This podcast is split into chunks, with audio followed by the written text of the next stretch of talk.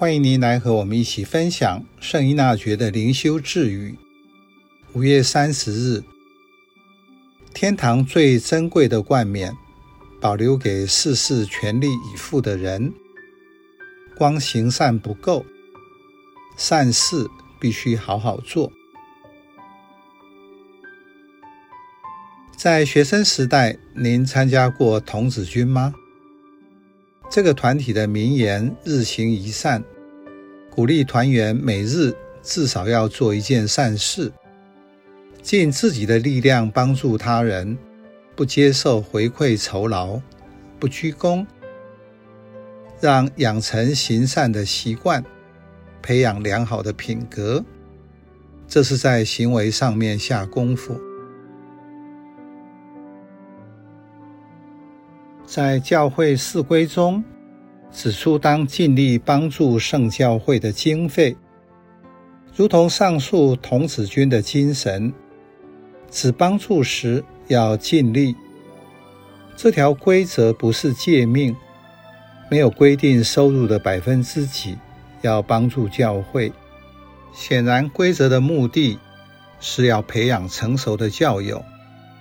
在个人能力上做自由奉献，而不是给教会交税。因为人所做的奉献是给天主，不是给教会。最终，人要以世上的行为到天主前接受奖赏或得到冠冕。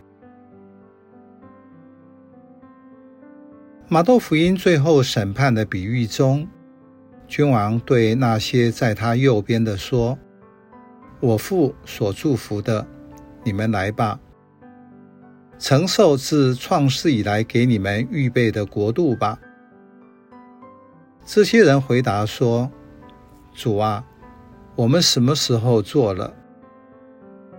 这是对应的古人行善的态度：上士望善，中士行善。下士伪善。圣依纳爵在这指出，做善事的重点在个人态度。